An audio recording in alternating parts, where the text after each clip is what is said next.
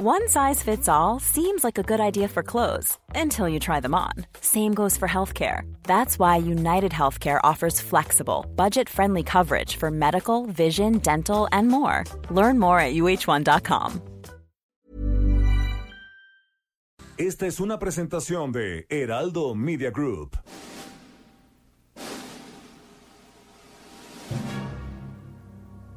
Bienvenidas y bienvenidos a un programa apocalíptico para sensibilidades más allá del rascahuele. Están a punto de entrar a un universo paralelo donde dicen que la distancia es el olvido para ponernos en sintonía con el espíritu melodramático de...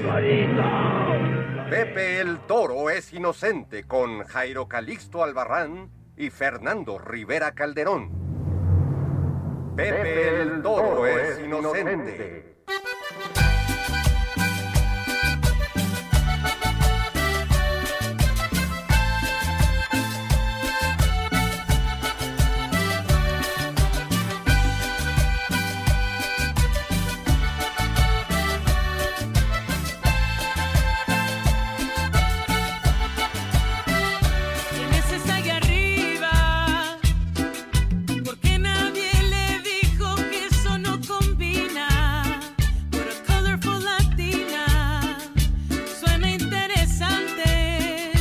Damas y caballeros, niños y niñas, abuelitos y abuelitas, eh, seres vivientes y muertos vivientes y, vivos murientes, bienvenidos a una emisión más de Pepe el Toro Inocente eh, en la víspera de, las celebraciones de, los días de muertos aquí en México, pero también en la víspera de la Noche de Brujas, mi querido Jairo. ¿Tú cómo andas? ¿Bruja o no tanto? Bueno, este sí tengo, sí, este, sí ando bruja. Y, y venía escuchando hace un rato una bonita melodía de, de Yoko Ono que se llama I am a witch. Yo soy la bruja. Y luego, dice- luego pone witch y luego witch y ya. Y ahí, se- ahí se- ahí se, la va, la- se la va llevando. Es parte de, de las recomendaciones musicales que podríamos hacer hoy, por ejemplo, algo de Diamanda Galás, ¿no? Que también Sí, claro, para la. un estilo oscuro, denso, chingón. Yo, yo, yo, yo la fui a ver y llevé a mi papá a, Bellas Artes. Mi papá estaba aterrado. Decía que, a ver, pero, ¿dónde están los panchos? Aquí ya salen los tríos. La venganza por haberte llevado a ver canoa de chiquito, Jairo. En, en- en efecto. Sí, Oye, este, nada más eh, que- quería decir que justo con lo que empezamos hoy no fue ni Diamanda Galás ni Yoko Ono, fue una música muy, muy bonita, muy alegre, muy, muy eh, llena de vida. Eh, fíjate que es el nuevo disco de la Santa Cecilia, una canción que se llama Estrellita, que dedicada a todos los que, pues los que nada más escuchan y andan aquí metidos en todo para juzgar. Este, desde, desde la superioridad moral, entonces habla de, de- de lo que ella hace por cantarle al alma de la gente. Y es una canción muy chida, cantada por Marisol, eh, con su banda La Santa Cecilia y, y su nuevo disco, bastante bueno. Y bueno, mi Jairo, hoy, hoy tenemos también una, un- una gran invitada y también este, una, una reina de la oscuridad, diría yo. Sí, es lo, que es lo que estuve viendo y sí, sí, este, impone. Hoy tenemos a, a- una mujer que si bien este, yo creo que sí, sí tiene poderes oscuros y mágicos, eh, no deja de ser un personaje lleno de luz y una artista pues siempre llena de, de ideas y de creación. Fíjate, la voy a presentar, Jairo, antes de decirte su nombre, porque ella pues es, es conocida por ser una rockera eh, mexicana, bajista, eh, que pues ha sido parte de bandas importantes como Six Million Dollar, este, Weirdo, como Los Abominables, eh, se ha presentado en el Vive Latino ante miles de personas, pero de repente pues pasó algo en su vida que tuvo una, una hija, cambió todo y se puso a estudiar pues ni más ni menos que para embalsamar cuerpos, para dirigir funerarias. Oye, está muy bien. bueno, ha realizado este trabajo desde hace algunos años, por eso me encanta recibir hoy en Pepe el Toro a Tammy Tamerline, mi querida Mortician, ¿cómo estás? Bienvenida Pepe el Toro. Hola, ¿cómo están, Fer? ¿Cómo están todos por allá? Muy bien, que, que Contentos pues, de qué, platicar qué- qué- qué loco, qué loco oficio, como dirán por ahí. Yo, yo, yo me acuerdo sí. de haber visto la serie Six Feet Under y, y sí tenían su- No, y buenísima, buenísima, ¿no? También. La verdad es que, que de las pocas series o películas que han salido con este tema acerca de lo que son las funerarias y todo eso, ha sido lo más cercano que he visto a una realidad. Este, de, de cómo se manejan las funerarias, por ejemplo, en Estados Unidos, ¿no? Que viven en la misma casa, Sí. en donde hacen los servicios, en donde embalsaman en los sótanos. Es muy común, muy, muy, muy común. Ujú. Pero, Oye, de- digamos, sí, no, adelante, Fer. Perdón, ¿de dónde salió esa inquietud, Tami, viniendo del, del rock y de la música, habiendo estado en escenarios? Este, ¿cómo, cómo, pues, o ya tenías esa inquietud desde, desde tiempo atrás y no se había dado?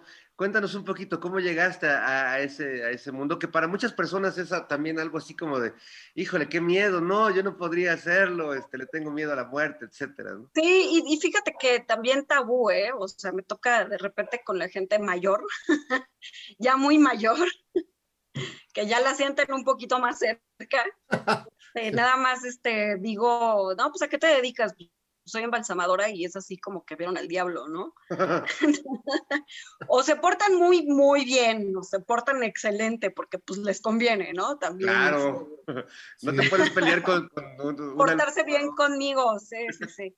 Sí, Entonces, pues sí, sí tengo ahí un respeto eh, eh, con la gente, porque pues obvio, pues quieren que los deje yo guapos, ¿no? Cuando, claro. cuando llegue ese momento, entonces así como de, ay, Tami, qué, qué bueno, qué, qué bonito te ves hoy.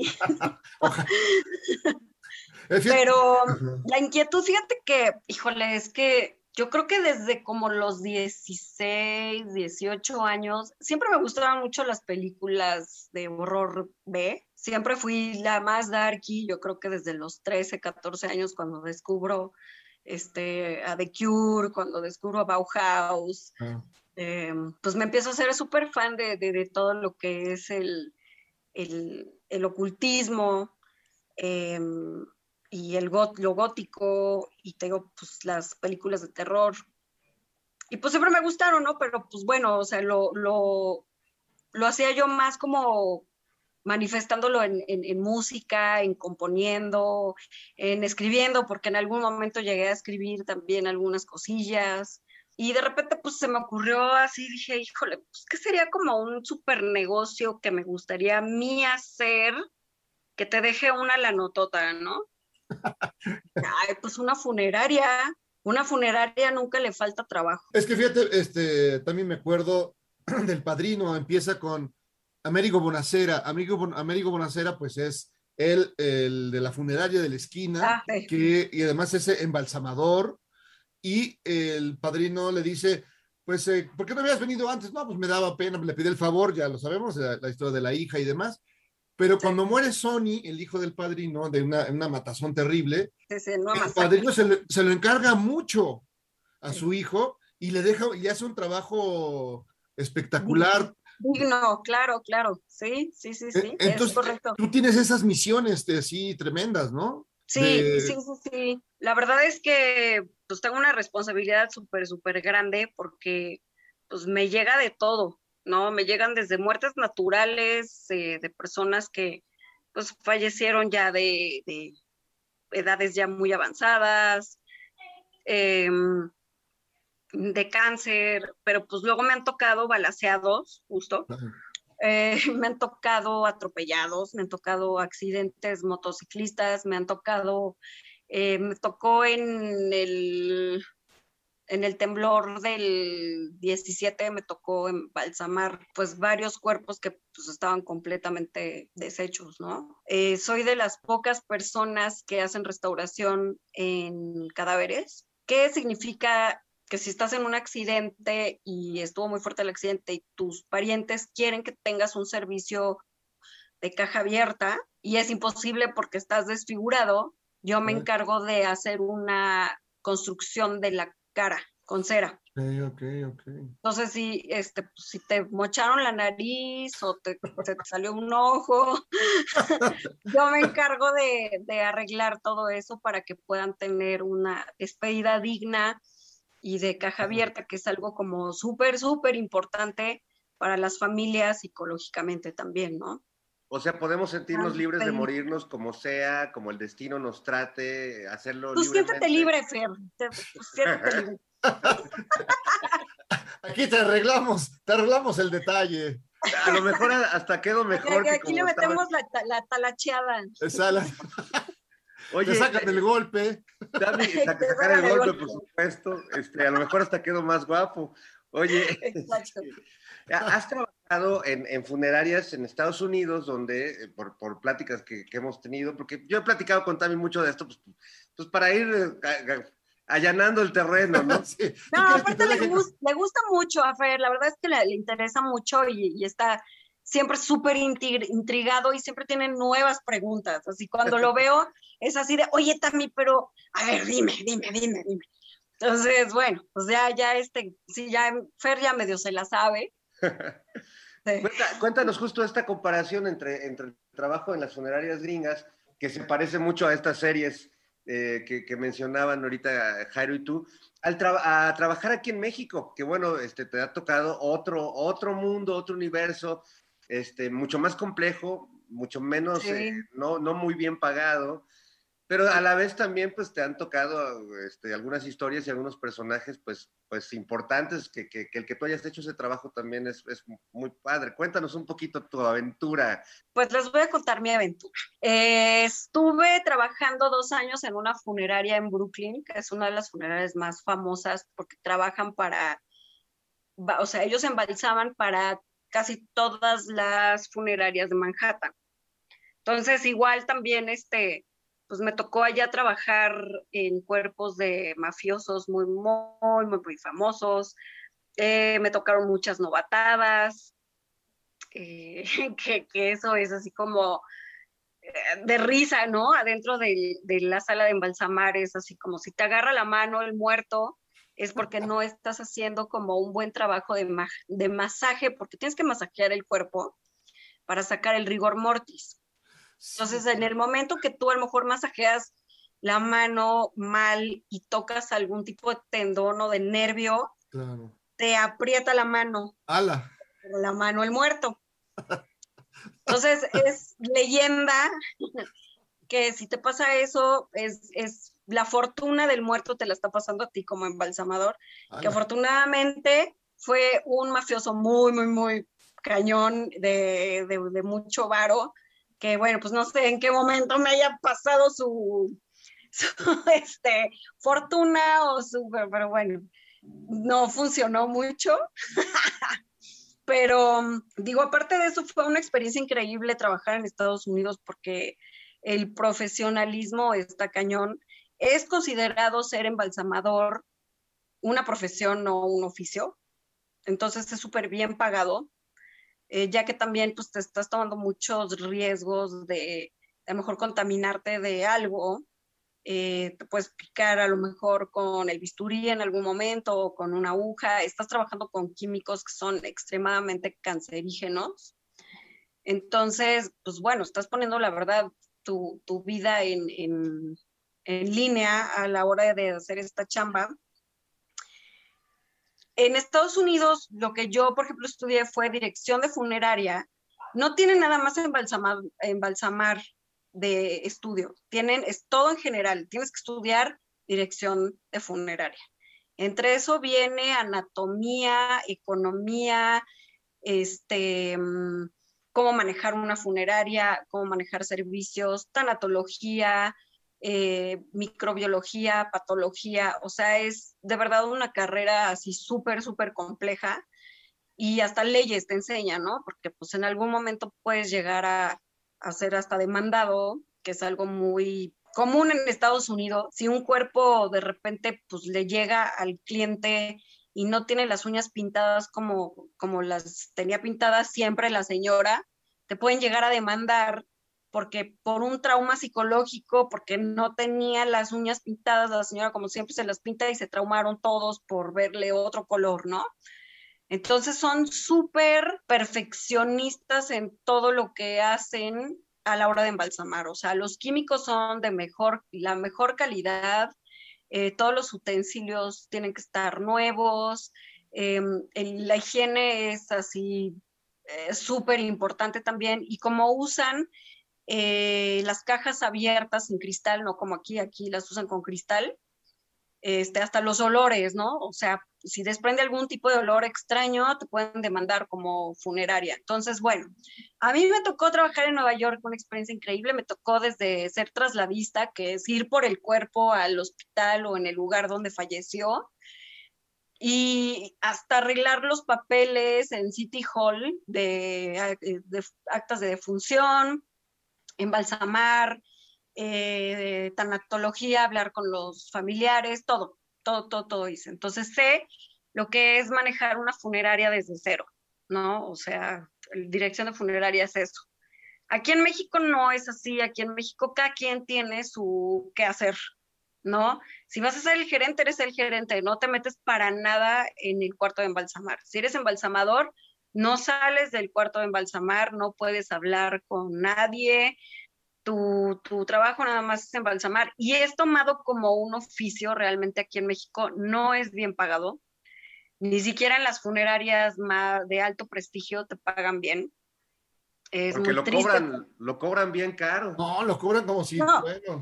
Y, y sabes qué? Que, que, que, está muy cañón porque haz de cuenta que cobran, cobran el servicio funerario normal, el del paquete, pero ya cuando estás ahí te cobran el embalsamamiento aparte y te cobran como 8 mil pesos la pura embalsamada. Y de esos 8 mil pesos, a los embalsamadores por cuerpo les dan 150 pesos.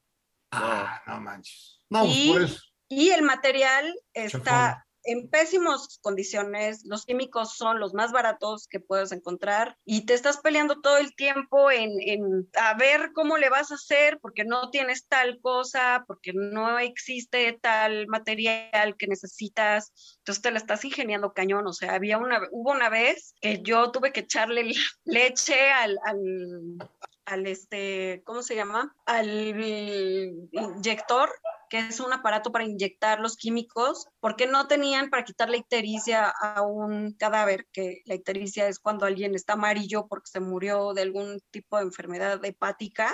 Ok. No había el químico para sacar la ictericia, para, para quitarle el color amarillo al cuerpo, y yo por mi lado investigué y con leche se puede sacar ese amarillo, se puede medio desaparecer y pues le tuve que inyectar leche al cadáver para que no estuviera amarillo. Pero pues cositas así que te tienes que estar ingeniando. Luego a veces no tenía yo guantes para embalsamar porque todos eran hombres. Okay. Y yo era la única mujer, entonces los guantes me quedaban gigantes y pues todo el tiempo se me estaban resbalando a la hora de estar embalsamando y pues yo tenía la mano pelona ahí este, manejando al muerto y yo tenía que ir a la farmacia a comprar mis guantes de guantes, mi tamaño porque aparte fui la primera mujer que, que este, um, contrataron en esta funeraria porque era en contra de las leyes y de los reglamentos que hubiera mujeres embalsamadoras en este lugar porque no tenemos la fuerza física ni el estamina de lo que tienen los hombres para poder manejar los cuerpos, cosa que no es verdad. No, pues, pues ¿dónde era esa funeraria en el pan? oye, oye, oye Tami, pero por ejemplo, si, si digamos, eh, que llegara el momento dentro de muchos, muchos, muchos años y yo te dijera, pues voy a, voy a hacer mi ahorro para que me dejes como el Capitán América. ¿Podría ser? Pues es que son como reglas del, son reglas de, los, todavía son como súper conservadores en, las funerarias aquí. Si estuviéramos allá, te aseguro que te ponen la bandera, hasta te la envuelven, lo que tú, lo que tú quieras, lo que tú quieras. Pero aquí todavía son muy conservadores en ese aspecto. La verdad es que pues tal vez espantan por muchas cosas, entonces son como muy cuidadosos con eso. Aunque si lo pide, ya, sí. el, si lo pide el, el, el, difunto, sí, ¿no? Porque yo recuerdo un, un, cuate que me contaba que le tocó embalsamar al payaso Bozo y sí. que llegó el señor, pues obviamente pues, sin, sin, el maquillaje y que la petición de la familia era que lo pintaran de payaso para el funeral. Entonces él pues tuvo que, que hacer eso a petición del finado, ¿no? Claro, pero ¿qué pasó después con el embalsamador cuando te contó eso en una entrevista? Lo corrieron, lo corrieron, este, sí. Lo corrieron porque... de la funeraria por haber, por haberlo contado, nada más. Sí, sí, que es muy injusto. Evidentemente hay un respeto y hay cosas que pues, no se pueden contar, que tampoco fue lo que, lo que transmitimos nosotros cuando, cuando con toda esa historia, pues, este, me parecía Sí, que claro. lo de, lo de Bozo, pues, finalmente la gente que lo veló, pues, lo vio así, y es una historia, pues, para unos quizás macabra, pero para otros muy simbólica, ¿no? La gente que te lleva un vestido en específico o cierto lipstick para los labios, no sé, supongo que hay personas para las que eso es muy importante, ¿no?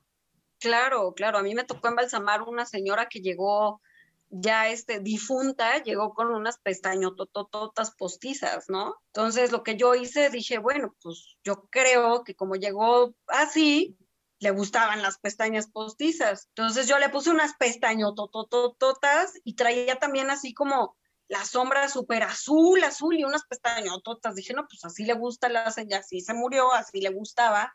Y me metió en una regañado tototota porque le puse las pestañas postizas y porque le puse la sombra. Y les dije, esperen que entren las personas para que le den el, el visto bueno y después me regañan. No, pues entraron las hijas y la vieron y me dijeron, no manches, es tal cual, ellas le encantaba y hubiera estado feliz de saber que traía sus pestañas y traía sus... Entonces, bueno, como embalsamador es súper, súper importante tener un, digo, para mí, yo por ejemplo hablo antes con, lo- con los familiares, ¿no? Antes de embalsamar, cosa que no hace mucha gente, muchos embalsamadores, porque justo porque les pagan muy poco, o sea, les viene valiendo gorro, ¿no? Entonces hacen la chamba y es así como uno tras otro, tras otro, tras otro, y ya no se clavan en la esencia de la persona, ya es así como de, lo bañamos, lo inyectamos y lo peinamos para atrás, aunque no le haya gustado eso. Este, pues sí, o a, la, o a la señora que trae las raíces súper largas, porque a lo mejor llevaba seis meses en cama, ¿no? Y a la señora pues le gustaba traer bien su peinadito, con su chinito, con su...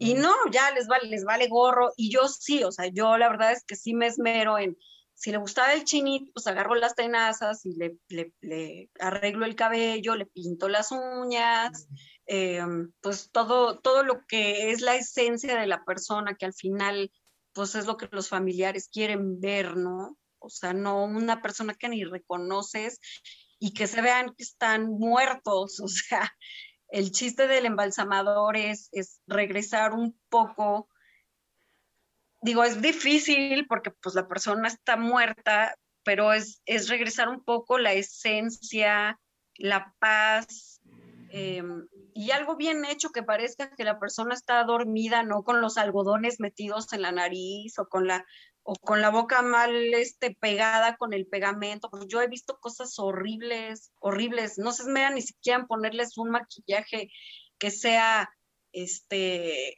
para uso de para uso mortuorio, ¿no? Les ponen de repente maquillaje del tianguis que se chupa en media hora porque no está hecho con las cosas que necesitas para realmente maquillar a un cadáver, ¿no? Que es este formaldehído y cosas así.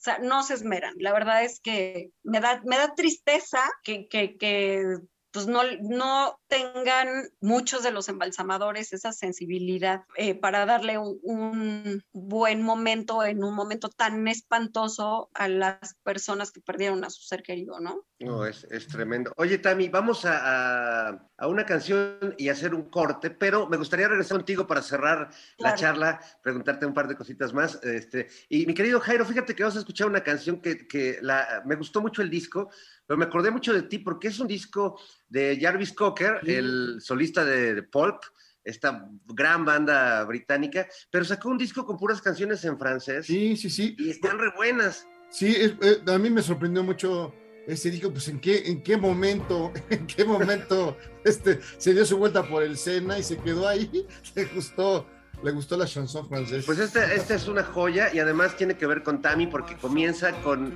los primeros acordes del órgano de la tocata y fuga en re menor de Bach, que es totalmente así macabra. Esto se llama Dance Machamp de Jarvis Cocker y regresamos aquí a Pepe el Toro, es inocente, no se vaya.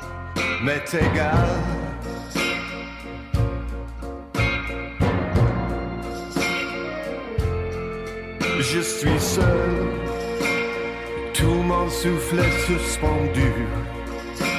Au moindre pas dans la rue, mais c'est un rêve insensé, un écho tout passé.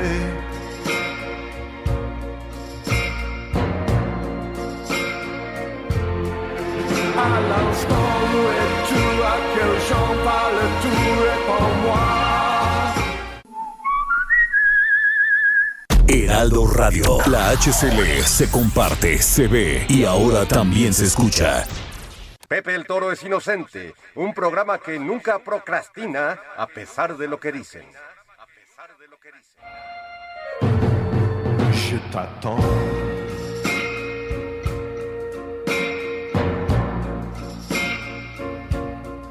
Je suis seul dans ma chambre tous les soirs. Je t'attends seul dans le noir. Je veux t'aimer comme avant. Je suis là. Je t'attends.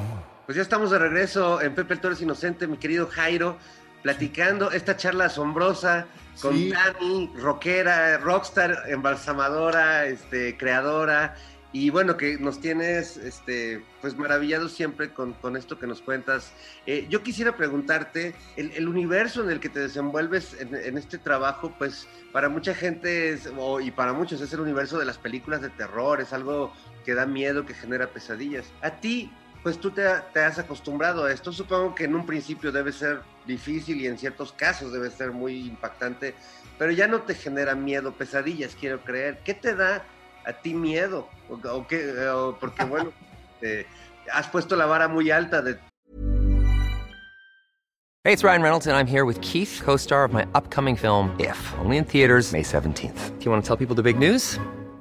All right, I'll do it. Sign up now and you'll get unlimited for $15 a month in six months of Paramount Plus Essential Plan on us. Mintmobile.com slash switch. Upfront payment of $45 equivalent to $15 per month. Unlimited over 40 gigabytes per month. Face lower speeds. Videos at 480p. Active Mint customers by 531.24 get six months of Paramount Plus Essential Plan. Auto renews after six months. Offer ends May 31st, 2024. Separate Paramount Plus registration required. Terms and conditions apply if rated PG. de tus terrores, ¿no? Pues mira, sí, definitivamente en algún momento le tenía muchísimo miedo a la muerte, que fue también parte de por qué quise estudiar la carrera de embalsamadora. O sea, tenía, pues sí, una fobia terrible a la muerte. Y pues ahora, pues para nada, es algo muy eh, natural, es parte de la vida. Em, ya cuando lo ves ahí enfrente, pues ya te súper acostumbras y lo ves como algo tan, tan natural. Em, obviamente, pues, pues sí hay algunos momentos que, que sí te puede llegar, eh, aunque estés súper preparado, aunque hayas estudiado tanatología, aunque veas, no sé, 50 cuerpos al día, em, pues alguien ya muy cercano, el fallecimiento de alguien ya muy cercano, todavía me, todavía me llega, ¿no? O sea, no lo, no lo asimilo tampoco tan bien como, como parecería o, podría aparentar para lo que hago. Eh, todavía me llega. Mm, hay también pues situaciones que, que no son para mí naturales en la muerte. Por ejemplo, la muerte de un niño para mí todavía es algo muy fuerte, ¿no? Embalsamar a un niño es como se me hace como algo no natural, eh, porque pues no era su momento. Pero, pues ya, o sea, a mí realmente, yo morirme no, no me da miedo, ¿no? Por ejemplo, que era como mi pavor. Eh, me da más miedo los vivos, la verdad. Entonces, o sea, así te puedo decir los vivales. me da más miedo, me da más miedo por los políticos corruptos, me dan más miedo los rateros, los secuestradores, em, pues todo lo que está pasando ahorita en cuestión justo política en, todo el mundo. em, hay cosas muy, muy tristes, me da miedo la, gente involucrada en, en el tráfico de órganos, me da miedo la gente involucrada en pornografía infantil o en trata de blancas y todo eso. Eso es lo que me da miedo. No me da, na- no me da miedo ni lo sobrenatural, ni que se me aparezca el muerto, ni que me vaya a jalar las patas en la noche. No, pues Nada ya te agarró el muerto la mano, pues ya te la apretó, pues ya. ya, Pues ya sí. que más te puede asustar. Pues sí, sí, sí, sí, y no se quejan y no, o sea, son, la verdad, son a toda madre los muertitos. Sí, sí, sí. Oye, entonces, bueno, entonces, eh, digamos, para la gente que no ha sabido llevar una buena relación con la muerte, es decir, de, de- en efecto tenemos muchos miedos, temores, este, y a veces hay gente, muchos están obsesionados con el tema, cuando ya me vaya a morir, o no sé, no sé, de este tipo de cosas. Y tú que has tenido una relación tan cercana con la muerte, ¿qué les dirías para que se ali- alivianen estas, estos pensamientos? Pues realmente lo que yo he visto y lo que he experimentado es que morirte, aunque parezca algo muy difícil, es una de las cosas más fáciles que, que pueden pasar. Es un proceso tan natural que pues no creo que nadie deberíamos de tenerle miedo a la muerte. Creo, sinceramente creo que sí hay algo más allá, porque sí he, sentido cosas estando trabajando, he sentido algunas, un- algunas cosas y he visto algunas cosas que digo, no, es que esto no se acaba aquí, ¿no? Entonces, pues sí que no, no, no hay que temerle absolutamente nada a este tema de la muerte. Y este, y te digo, o sea, yo hace poco perdí a una persona muy cercana y creo que ha sido lo más fácil que ha hecho en su vida es dejar ir, dejarse ir y, y descansar. La verdad. Entonces, pues yo creo que todos tenemos nuestro proceso y tenemos nuestro tiempo y creo que en ese momento que sea, la verdad es que algunos ni vamos a darnos cuenta de qué pasó y este y ya pues por enfermedades, por ejemplo, terminales y, agonía y cosas así, o sea, yo creo que es lo mejor también en algún momento que, que uno suelte y, y, y te digo, es que como yo lo veo como lo más fácil, es más fácil que nacer, creo que es morir, o sea, definitivamente es un proceso más, más fácil. No, bueno, pues este, nos quedamos con esas, esas reflexiones y, y- y en nuestras prácticas de muerte de cada noche que uno va ensayando así. Aunque a mí me da insomnio, yo siento que a mí me va a dar trabajo morirme porque soy muy aferrado la vida. Pues, muchos somos muy aferrados, Fer, pero, pero pues yo creo que, que hay algo, te digo, que hay algo más, o sea, no creo que ahí se termina y además pues hay que dejar un legado siempre, ¿no? O sea, tú, por ejemplo, con tu música ya dejaste un legado, ¿no? Ya deja- dejaste algo para la eternidad y creo que, creo que a eso venimos, ¿no? O sea, tenemos una misión todos en esta vida que debemos de cumplir para dejar un legado y, y te mueres y, y sigue ahí ese legado. Entonces, siempre vas a ser recordado por, por las personas, ¿no? Creo que eso es súper importante también, ¿no? Pues sí, pues muchísimas gracias, Mitami, qué, qué padre platicar contigo. Yo, eh, como muchos otros eh, lectores, llegué, llegué a ti, y no quiero dejar de decirlo, por el libro de Mariana H. a través del vaso. Ay, sí, Marianita, la amo. Reservoir Box, de entrevistas con, con 26 músicas y músicos de México. Ahí, ahí encontré tu historia. Luego ya la vida nos, en- se encargó de juntarnos eh, gracias a nuestro buen amigo Ro. Y yo soy tu Sí. fan, me encanta platicar contigo, me encanta Ay, escuchar igual, todo lo que igual. cuentas y gracias por estar con nosotros esta tarde. Muchas gracias a todos, de verdad, por tenerme un placer. Gra- Que tengan una bonita no- noche de brujas y una bonita y un bonito día de muertos. Disfrútenlo y disfruten la vida y diviértanse mucho, diviértanse mucho con la muerte también. Hay que reírnos también. Sí, sí, sí. Finalmente la, la calaca que llevamos dentro siempre está pelando los dientes, siempre trae una Así. buena cajada.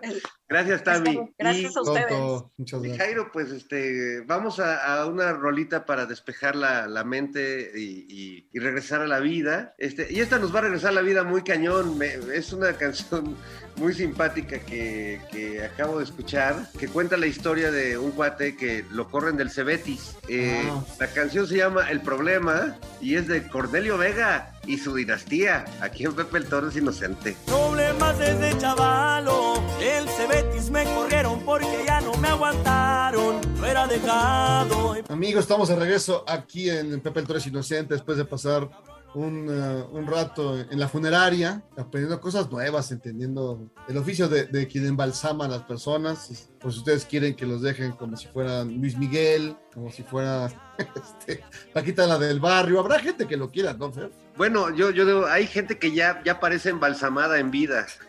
Yo conozco varios, yo conozco varios que parece que que ya les hicieron algo en la sí, algo, algo.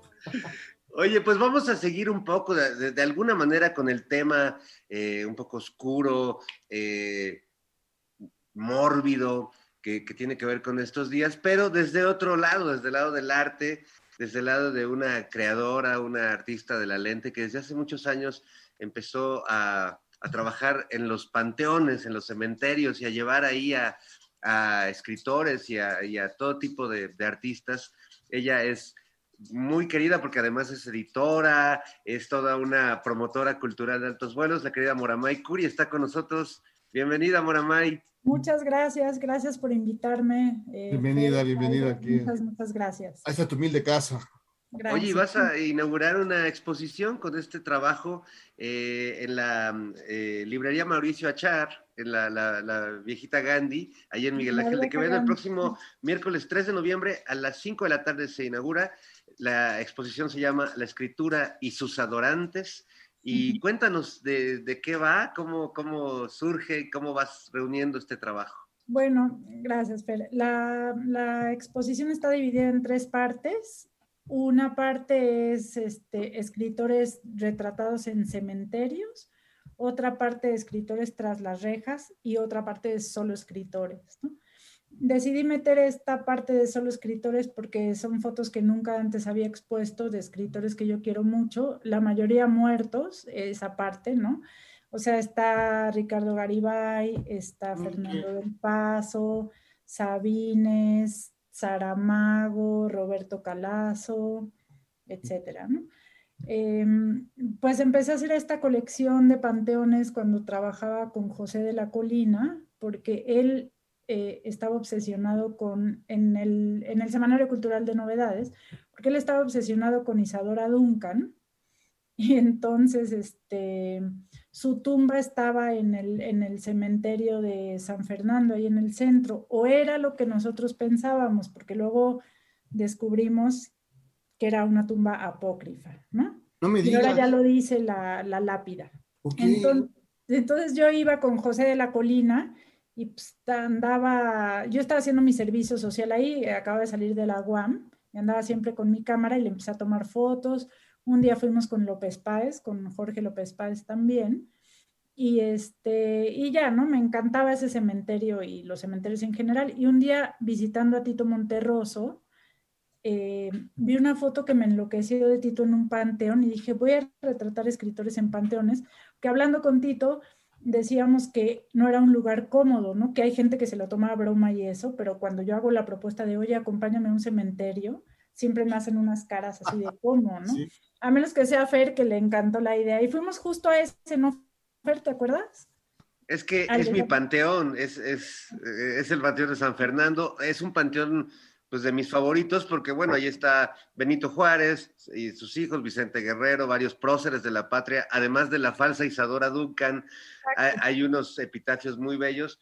Y hicimos unas fotos increíbles que en algún momento, Mora, me causaron una llamada de la Secretaría de Gobernación. Ya Lo cuento sé, ahora.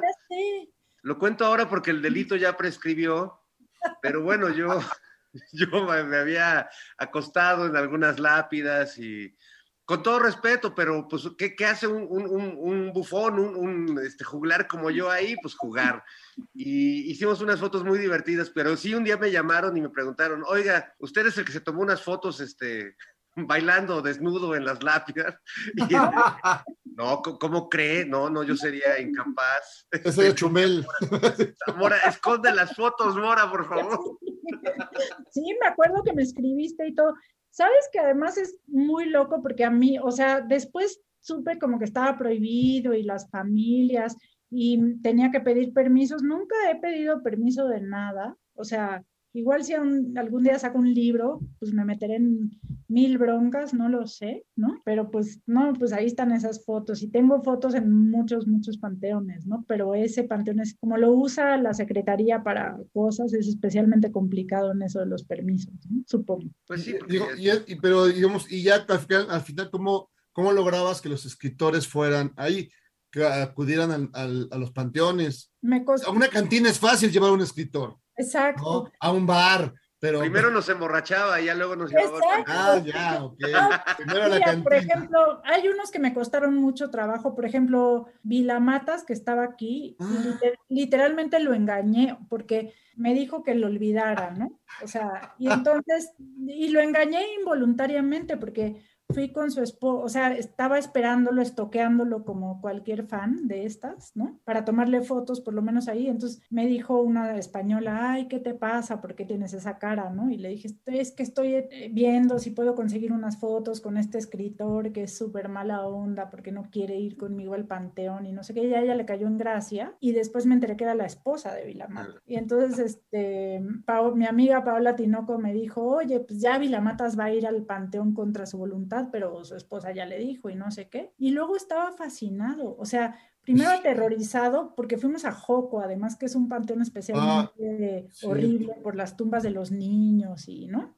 Sí, es un sí. panteón desolador, el panteón de Joco, y toda la energía de ese, de ese paso, que- como está el hospital enfrente, eso es horrible a pesar de que hay El- como maravillosas. Kinder al lado, la primaria al lado, ¿no? Además, los La, niños. cine- la cineteca enfrente. Exacto, la La- enfrente, ¿no? Entonces, pues fue, eso fue muy loco, porque al principio Vilamatas iba furioso, ¿no? Y después estaba fascinado, ¿no? Eh, otra cosa curiosa que me ha pasado en Pantea, hay gente que, que sí me dice, órale, vamos, qué locura, no sé qué, ¿no? Por ejemplo, me pasó con Eliseo Diego, que siempre lo cuento, Ay, hermoso. que me consiguió una cita colina.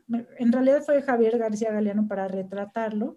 Cuando llegué estaba súper borracho, ¿no? Y su hija me dijo, oye, ¿sabes qué? Vete, porque mi papá está mal, ¿no? Entonces le dije, "Deja- es que íbamos a ir al cementerio y no sé qué, ¿no? Y la hija me dijo, no, pues no te lo puedes llevar al cementerio, ¿no? Entonces yo me acuerdo que le dije, le dije, oye, ¿te puedo tomar unas fotos y peinar porque estás muy despeinado?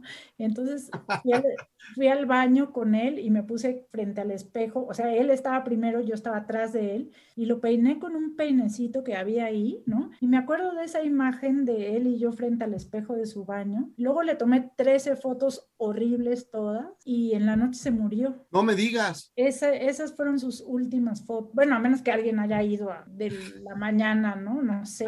Pero no había historia. celulares, ¿no? Y entonces, pues nunca llegué al cementerio con él, pero, ¿no? Pero él sí, sí. eh, él sí. Él sí, él sí, él llegó solito, sí. Y era un gran, gran personaje. Este, yo lo, también llegué a tratarlo un poco antes. Eh, Me tocó este, en, en Lucidez, digamos, fue una entrevista y, y nosotros estábamos jugando una tontería, hablando de una... Ah, eh, teníamos una radionovela que, eh, que hablaba de la muerte del payaso Bananito. Pero era una estupidez. Y llegó el gran escritor y lo primero que dice, bueno, yo lo que quiero decir es que estoy conmocionado por la muerte de Bananito. Maravilloso, maravilloso. Oye, ¿y qué otro personaje? Porque Sí. a veces el panteón es lo, lo que te simbra o lo que simbra el autor y, y que provoca que tú pues hagas ciertas fotografías, en momentos reflexivos distintos a tomarles una foto en un estudio o en, o en su oficina o en su estudio de ellos, pues. Pero ¿qué, qué personajes te han impactado tanto como el panteón? Hay, hay panteones vivientes, hay este, personajes de la literatura que son como monumentos, ¿no? Así, o que son de difícil acceso.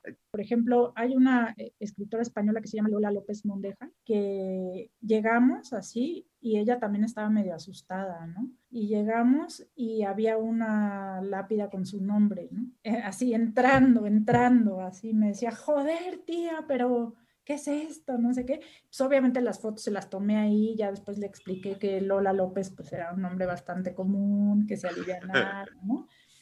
Esa, pues me encantó ir, por ejemplo, con Bárbara Jacobs al cementerio, ¿no? Eh, Bárbara y yo compartimos sangre libanesa, entonces, y nos queremos muchísimo. Entonces fue muy lindo ir con ella, porque además fueron de mis primeras fotos en 99 o no sé qué año, 97 tal vez. Este, me gustó me gustaba mucho ir con José de la Colina, que era mi maestro, que con él fui No, además era muy divertido, es muy, era muy divertido, muy simpático. Pero era muy, oiga, yo sufrí mucho los 12 años que trabajé con él porque era muy divertido y eso, pero era Era muy, era- duro era- con tus esclavos. Era arrebatado. Sí, era arrebatado, y, era que lo dices que le- no sabía que le gustaba tanto esta, esta gran bailarina. Le encantaba, era su obsesión. Tenía Pero- varias obsesiones. Sí, pero yo me imagino que quería, este, por eso daba tanto con sus, con unas, este, ¿cómo se llama? Mascadas. unas, unas lianas aquí en el cuello. Ya decía yo, ¿por qué traerá a Pepe estas, estas cosas? No, gran tipo, gran personaje. Gran tipo, Yo me muy bien con él, sí. Y pues me gustó también, por ejemplo, ir con Margot Glantz, ¿no? Que, Ah, no, pero eso ha sido muy divertido. Sí, sí, sí. Y fue con Margot fue una más como una concesión hacia mí, porque, ¿no? Me dijo, ay, odio las fotos, no sé qué, pero fuimos y quedaron unas fotos padrísimas, ¿no? Tengo el, el, el asunto tras las rejas también ha sido mi, mi tema este, eh, recurrente, porque mm, me daba mucho, muchos nervios retratar a escritores que eran estos personajes, así, entonces ponerlos tras las rejas ponía un elemento de, mm, ¿no? Como una distancia entre nosotros, Sí. donde ellos estaban vulnerados más que yo, entonces yo me sentía más segura, ¿no? Y Toda la carcelera. yo era la carcelera, sí, ¿no? Y este, y por ejemplo, disfruté mucho retratar a Sergio Pitol en su casa, ¿no? Mm.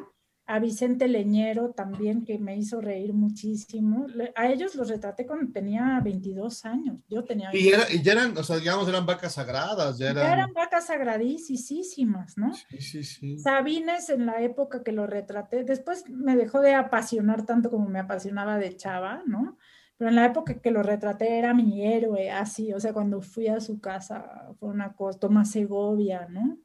Eh, pues todos estas, sí, personajazos, por ejemplo, con Vivian y Luigi Amara, pues fue muy divertido en el Panteón de Jalapa, todos borrachos, incluyéndome. Este, y nos encontramos una torre Eiffel en medio del panteón, entonces fue una locura.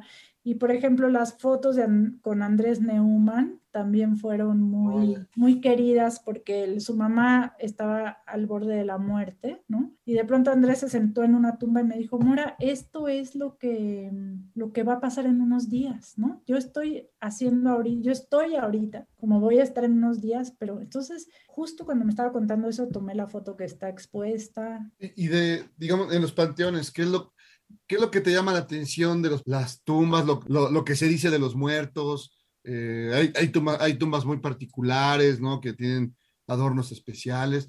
¿O qué es lo que te llama la atención de las tumbas, las, los féretros? No sé, ¿qué es lo que te Todo llama? me llama la atención, por ejemplo, me causa un vértigo brutal una tumba abierta, pero ahí voy a asomarme, ¿no? Me, me- me causa un, un desasosiego las tumbas de los niños con los zapatitos y los juguetes que usaban, pero Ah, no sé, bueno. me gusta retratarlos, ¿no? Lo- los epitafios, eh, las, las cosas que les pone la familia de pronto, entonces me gusta ver las fechas, todo eso, o las tumbas que solo son de tierra con una cruz de palitos, ¿no? Es esta, esta mm, sensación entre desolación y atracción, pero no sé qué es lo que me gusta, no sé. Oye, Mora, estas tumbas en Oaxaca, pienso en las, en las tumbas en Huautla de Jiménez, que son externas, o sea, no se entierra al, al muerto en un hoyo, sino que Exacto, para arriba, sí, son sí, como pequeñas este, casitas. Pequeñas ahí casitas está- de colores, ¿no? sí, de colores y es. También en, en Ciudad del Carmen por el agua, no las ponen abajo porque se pudren los cuerpos, ¿no? Y bueno, y las narcotumbas, que ya son verdaderos palacios en Otras. el norte, ¿no? Eh, que son ya, son casas de interés, este, eh, ni- ni- más, más grandes que casas de interés social, ¿no? Eran enormes, ¿no? Pequeños, este, pues sí, palacetes. Claro, Creo claro. que tienen televisión, creo que tienen table integrado. No, y, y ya están en todo el país. Yo la, la última vez estuve en un panteón en hace antes de la pandemia, medio año antes de la pandemia, en Sinacantán y unas tumbas de narcos. O sea, ya están las tradicionales, ¿no? Las tumbas eh, y, y estos castillos así magníficos, este, de- con pésimo gusto, pero bueno, mucho, mucho derrame, eh, mucha derrama económica, como dicen por ahí. Pero, Exacto, sí, sí, sí. pero bueno, este, pues qué, qué padre charla, Mora. Y bueno, pues yo reitero la invitación este, a esta exposición de, de- de tu trabajo que vamos a ver en la librería a Mauricio Achar, en Miguel Ángel de Quevedo. Se llama La escritura y sus adorantes de Moramay Curi. Se- la inauguración es el miércoles 3 de noviembre a las 5 de la tarde, allí en Miguel Ángel de Quevedo, 121. Este, la entrada es libre y bueno, supongo que se quedará un ratillo Y se va a quedar un mes aproximadamente. Muchas y gracias. pues Ya nos vamos, mi Jairo. Sí, ya, ya es este. Se acabó la diversión. Se acabó la diversión. Se acabó la diversión. Después a la maleta. Tantas cosas, qué, qué, qué, qué alucinante. Y ha sido un programa que nos deja muchas reflexiones, Muchas reflexiones. muchas dudas O existenciales. sea, ninguna certeza, puras dudas.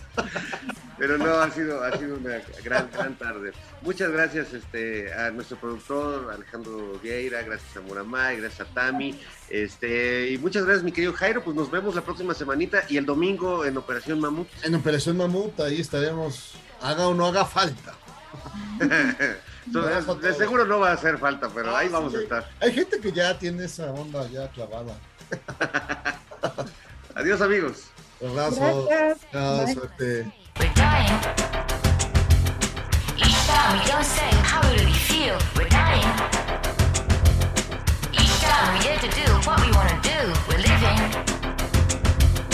Each time we open our minds to what we see.